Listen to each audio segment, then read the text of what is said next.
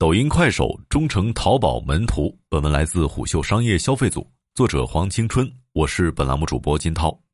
快手和抖音的电商成长路径太像了。一位资深电商运营专家向虎嗅表示，从产品到业务，抖音、快手这对冤家，过去两年总在不同战场狭路相逢，如今不约而同将电商业务向着货架电商演化。虎嗅获悉，快手已经内测商城频道数月。将在今年双十一期间作为大促的主要流量场景之一推出。值得一提的是，在快手上线商城之前，抖音已上线商城频道。自此，抖音、快手均基于自身电商生态搭建了商城体系。事实上，以抖音、快手为代表的内容电商向着货架电商迁徙过程中，淘宝、京东、拼多多等传统电商平台也在持续探索直播生态。以淘宝 APP 为例。近两年，在淘宝推荐页以短视频形式出现的商品比例增幅明显，且支持滑屏切换视频，用户体验接近抖音、快手。拼多多也于今年二月底首次在 APP 首页底部增加多多视频。诚如微博 CEO 王高飞所言：“互联网上半场是各做各的，下半场不就是你做我的，我做你的，然后等到发现适合自己的，再形成新的平衡。”毫无疑问，待抖音、快手标配商城之后，无疑将加速直播电商与货架电商的融合。而抖音、快手、淘宝此前的暗自角力，势必越发剑拔弩张。但毫无疑问，商城承载着快手电商更大的野望。此前，快手电商用户运营负责人表示，今年八月，快手已对商城频道进行了灰度测试。从流传的测试截图不难看出，快手商城页面布局功能与传统电商商城大同小异。为丰富用户消费选择，搭建了更多落地场景，而快手透露的测试结果无疑展现出商城蕴含的巨大电商潜力。尤其2022年，抖音电商销售总额目标直奔万亿而去，其与快手电商业务差距越拉越大。如何将高度集中的消费场景分散化，成为快手做大电商迫切需要解决的问题。鉴于此，今年五月底，抖音宣布升级为全域兴趣电商时，快手迅速跟进。围绕新人电商构建全域消费生态，快手还在主站 APP 内不断提升快手小店、搜索框、猜你喜欢等功能优先级，可见整个电商业务的提速之迫切。此外，快手电商用户运营负责人还表示，快手商城侧重于围绕私域搭建，除直播间自播外，品牌还可以通过达人分销入驻泛商城。上述表态背后的话外音说明，除了品牌与商家之外，达人也会入驻商城。而达人的私域流量无疑能更好的为品牌实现引流转化效果。快手之所以动作频频，源于今年二季度国内季度盈利并不足以提振其所面临的商业化压力。快手财报显示，二零二二上半年电商销售总额增长百分之四十，达三千六百六十二亿元，业务成长曲线依旧处于高速攀升阶段。但问题在于，快手电商持续被诟病的货币化率并未得到明显改善。以二季度为例，其他服务收入为二十一亿元，同比增长仅百分之七点一，增速降至个位数，创下历史新低。要知道，这是在快手电商交易总额同比增长百分之三十一点五至一千九百一十二亿元的情况下，电商营收占比仍在下降。至少从侧面说明，电商交易总额对快手电商营收拉动非常有限，电商货币化率、平台抽佣依旧处于低位。此外，二季度，快手每位日活跃用户平均在线营销服务收入为三十一点七元，相比去年同期同比下滑百分之六点七，连续两个季度下滑。即便回溯至二零二一年全年，快手的其他服务收入为七十四点六亿，粗略将其他服务收入全部按电商贡献计算，二零二一年快手电商的综合佣金比率百分之一上下，而今年二季度这部分的业务收入二十一点三亿。说明快手电商综合佣金比率仍在百分之一左右徘徊，严重低于电商行业的平台服务费率，说明倒灌快手主站流量的电商业务依旧处于赔本赚吆喝阶段。之所以形成这样的局面，主要源于快手电商 GMV 大多来自于关注页的私域流量，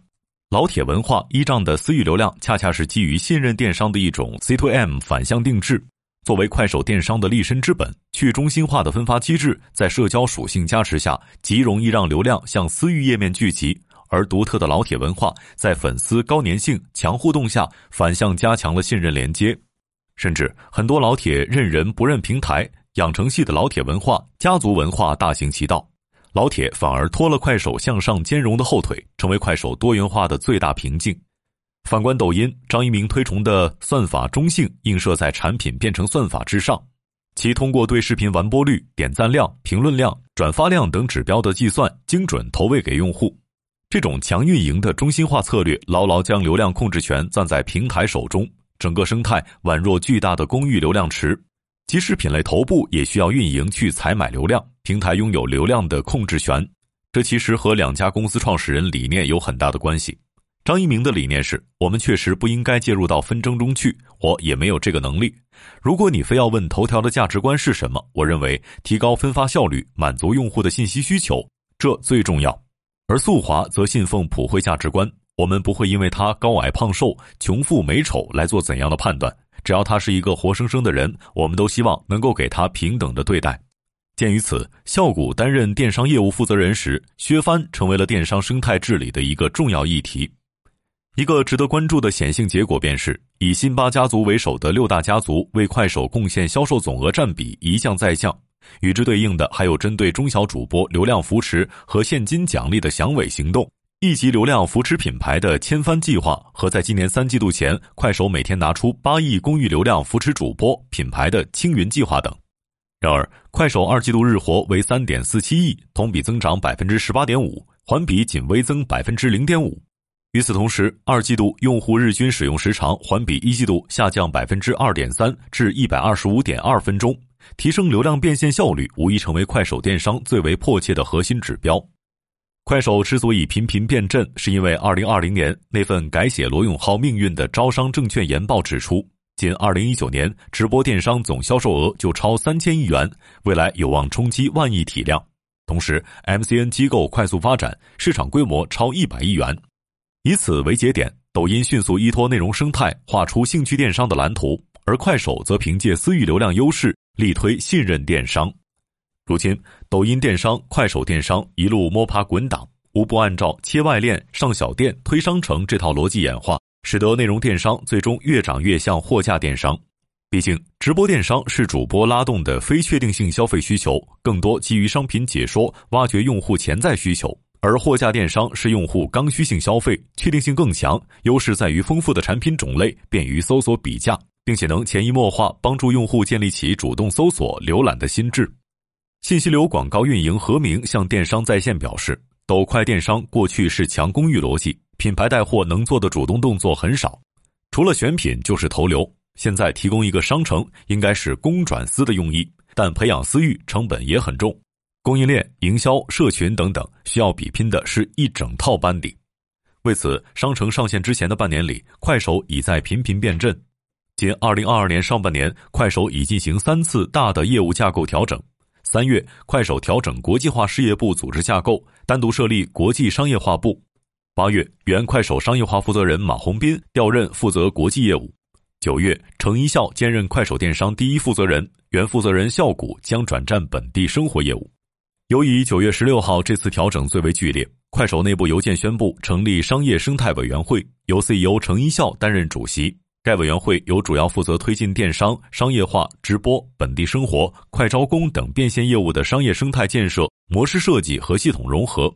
对此，晚点 Late Post 报道中多位快手人士称，笑谷在负责电商时的口碑不错，但程一笑始终认为做的还不够好，这是他决定自己带队的原因之一。一直以来，外界看一家公司对于业务的重视程度，就看带队一号位是谁。CEO 亲自下场带业务，足见快手对于电商业务的寄予厚望。不过，一位长期关注快手的研究人士对虎嗅表示，很多大厂喜欢轮岗，对一个成熟的组织，这样确实能够提升组织效能。但是对于业务执行力、组织效能处于成长中的公司，更多高管群聊意味着更多沟通成本、部门墙等等。快手前员工钱恒佳也对虎嗅表示，公司频繁人事调整，中干和基层会十分痛苦。基本上，很多老员工一年要先后接手好几个新业务，正在做就被新领导派了新任务。至于此前的工作，大多会被搁置，所以大家慢慢都学会了做面子工程。值得注意的是，资本市场弥漫的悲观情绪似乎已经等不及快手通过调整组织架构来自上而下修复公司管理困境。九月二十八号，快手一度跌至五十三点一港元，创上市以来新低，市值不足两千三百亿港元。诚如一位企业战略营销专家向虎嗅说的那样，市场博弈过程中，企业管理、组织架构、公司文化看似虚，